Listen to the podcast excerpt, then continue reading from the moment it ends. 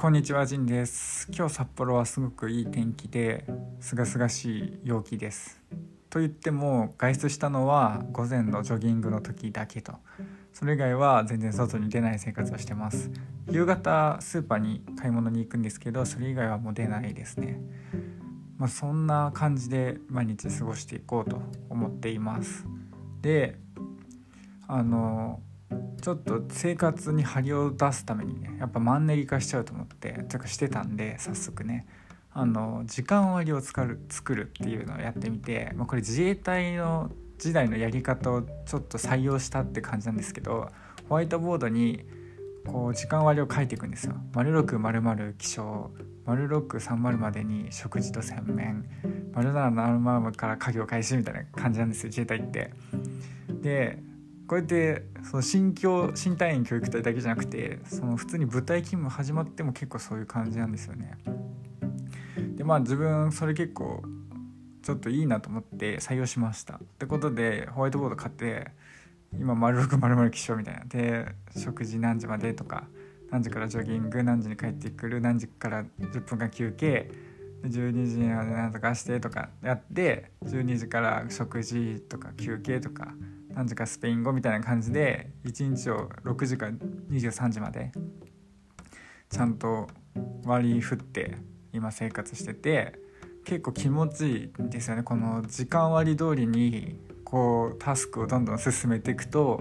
なんか気持ちいいんですよね。なんか張りが出るというかこれ結構いいなと思ってるんでちょっとこれからも続けていこうと思っています。無職の人は参考にしてください。ということで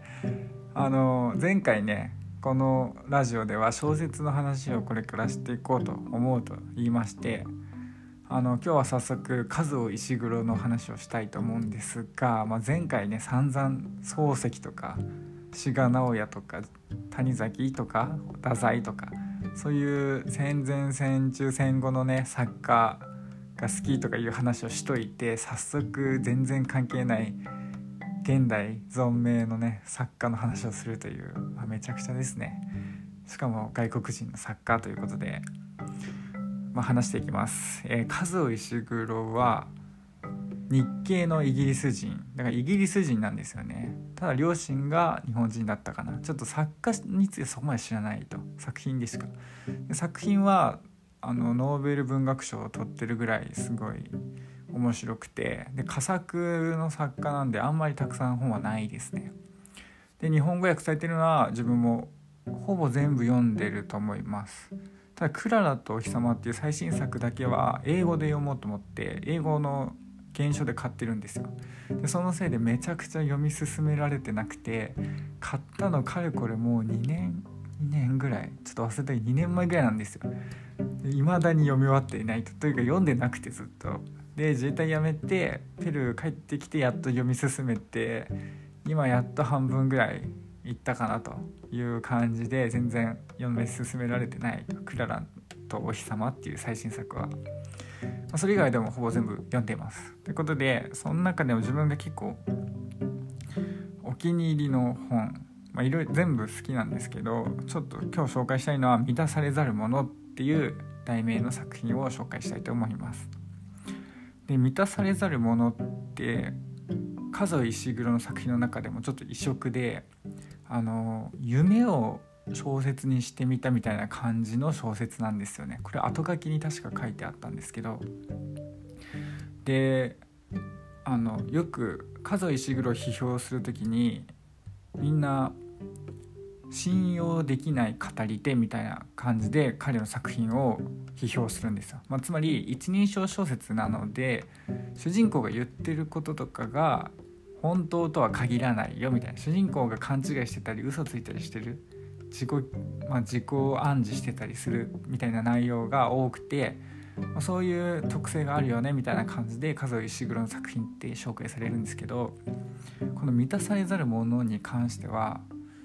まあ、何しろ夢小説というかこう主人公が、まあ、一人称なんですけど語り手がこうなんか自然と変わってっちゃうんですよね。だから A さんが喋ってたのに気づいたら B さんになってみたいな。A さんが独身のピアニストっていう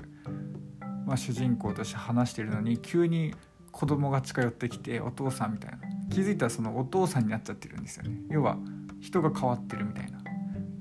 っていうなんかもう謎の小説なんですよ。だから物語としては正直破綻してると言ってもいいかなと。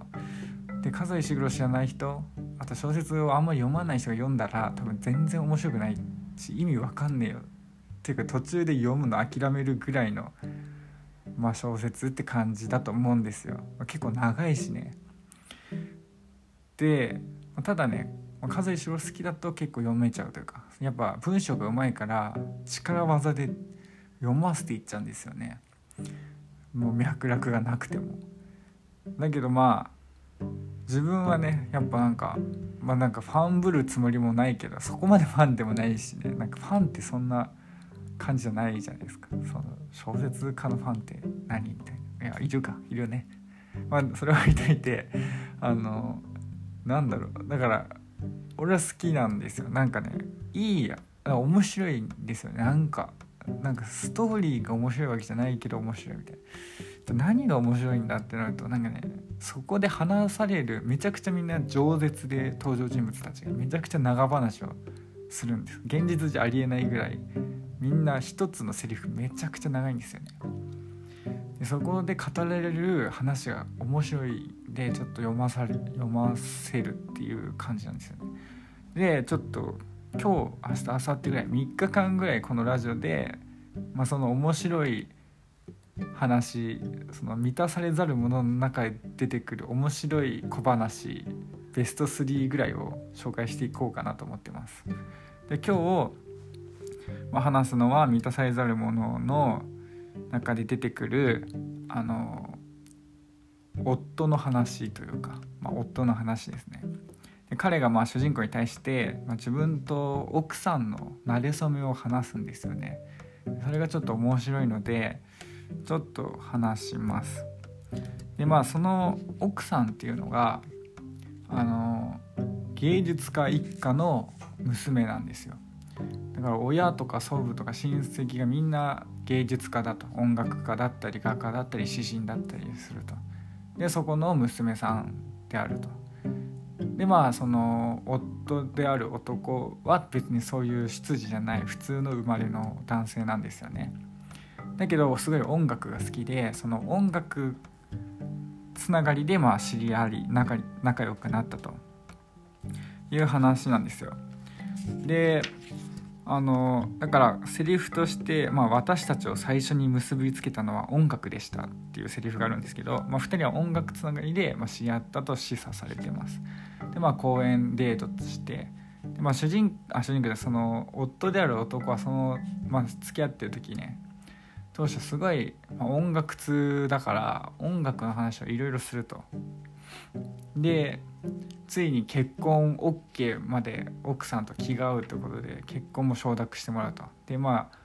めちゃくちゃ嬉しいみたいな、まあ、夫はその奥さんにもう続婚なんですよね。もうめちゃくちゃ美人で音楽的才能も教養もあってもうきなんか趣味も合うし可愛い可愛い綺麗だしね。もう続婚でしたと。で自分も音楽の話はいつもして奥さんはそこに惹かれていくと。ででもその夫のアパートに初めてその奥さんが来た時にねその奥さんがこう言うんですよ「作曲はどこでなさるの?」って言うんですけど「ピアノがないわ」みたいな要は、まあ、簡単に言うとその夫は音楽めちゃくちゃ好きで音楽通で音楽の話めちゃくちゃするけど実は楽器が弾けないし楽器も持ってない五線譜の紙も持ってないと。今までの会話的に奥さんはねいやこんだけ音楽通で音楽のこと語るから作曲ぐらいするだろう楽器ぐらい弾けるだろうと思ってたけど、まあ、何にもアパートに行ったらないと。もう結婚も承諾してるのにね。でまあただ旦那はその奥さんに対してめちゃくちゃもう続婚だからあのいやもうすぐやるんだよみたいな。ただ今はやらない。2年後に始めようと思ってる。みたいな感じでごまかすんですね。で奥さんも分かったわみたいな感じになると。でで旦那はそれはまあ嘘でもあり当時はそういうつもりであったらしいんですけどまあちょっとごまかしてしまったと。いうことなんですよね。でまあ結局結婚しますと。でやがてその2年後である2年後も過ぎてしまうんですよ。だけど、まあ、旦那はまあ奥さんも何も言わないし幸せな家庭生活だしこれでいいんだみたいな感じで日々が進んでいくとただまあ夫もなんとなくねその緊張感を感じてると奥さんが自分を騙したんじゃないかと思われてるんじゃないかみたいな感じで常にちょっとした緊張感を日々の中に感じていたと。だけどまあ続婚だったからしょうがないだろっていう感じで、まあ、夫は言うんですけど。でそのしばらく経った時にその街でもその夫は音楽好きってことで、まあ、芸術家芸術的教養があるってことで街でもそれなりに尊敬を集めててあのなんかそういう有名なピアニストが来た時にそのパーティーに呼ばれると。で夫婦で呼ばれてパーティーに行きましたと。でそのモノホンの、まピアニストがその旦那に話しかけてくるんです。今日パーティーは楽しいかいみたいな。でさっき君の奥さんと話したんだけど彼はあのボードレールが好きらしいねみたいな。言うんですよね。ボードレールだった。なんかそういうちょっと俺も忘れたけどそういう、ま、ボードレール、ま詩人が好きだよねっていう話すごい熱心に語られたよみたいな感じに旦那に言うんだよね。そしたら旦那は「あそうなんですね」みたいな、まあ、彼女はすごい芸術家一家で芸術的な教養もあってみたいな感じで返事してまあ笑って済ますと。でその時に彼は愕然とするんですよね。奥さんがねもう何十何十年もじゃないか何年もね一緒に生活してるのに、まあ、彼女がそのボードレールを好きだってことを知らなかったと。結局奥さんはもう自分のことを見限っててそういう本当の芸術の話をまあ私にはする価値がないと判断してたんだなみたいな感じで、まあ、愕然としてしまうっていう、まあ、話があって、まあ、これがねすごい何て言うんだろう。面白い会話ベスト3のうちの1個なんじゃないかと思ってて。まああとはね自分個人的に私もまあ芸術系の大学を出てて。しかも文学なんですよね、まあ、芸術の中の文芸っていう感じだったんですけど。やっぱこうみんなこう自分がどれだけね文学的なものに詳しいかみたいな感じをやっぱ学生時代もみんなアピールするというか要は逃げを張っちゃうんですよね。でだけど実はやっぱね所詮大学生だし生きてる時間も短いしそんなにねめちゃくちゃ何でも知ってるってわけじゃないじゃないですか。ほとんどの人はね一部にはいるかもしれないけど。でみんなだからお互いがお互いを騙し合ってるというかめちゃくちゃ俺は漱石全部読んでるぜ全集も読んでるぜとか言いながらあの読んでないとか俺はドストエフスキー好きなんだよねとか言いながら実はドストエフスキー一個も監読できてないみたいな、まあ、そういうことってあるあるなんですよ。でまあなんかそういうのにすごい通ずるなと思ったし実際なんだろうねなんか今だとこうツイッターとかで、まあ、インスタでもいいんだけどこうみんな自分の自分の本当の自分以上に知識を持ってるかのように振る舞うじゃないですか。インスタだと本当の自分よりもブランドを持ってたりいろんなとこに旅行してたりみたいなそういうふうに見栄を張る。でそれでそういう人なんだと思って出会って、まあ、リアルで会ってみて話してみたら全然この人大して教養ないじゃんとか話全然面白くないじゃんとかなんか、まあ、インスタとかで会うんだったらもしかしたらまあ全然この人貧乏じゃんとかなんか大してかっこよなんかその充実した日々送ってないしがないただのサラリーマンじゃんみたいなっていうのが現代であると思うんですよね。これなんかそういうところになんか普遍的に通じるストーリーだと思っててでこれ、まあ、自分はちょっと今結局このね数石黒は現代の作家だから著作権まだまだ生きててあの全てを朗読することはできないんでねまああのちょっと話せないんですけどまあ読んでみるとめちゃくちゃねなんかこう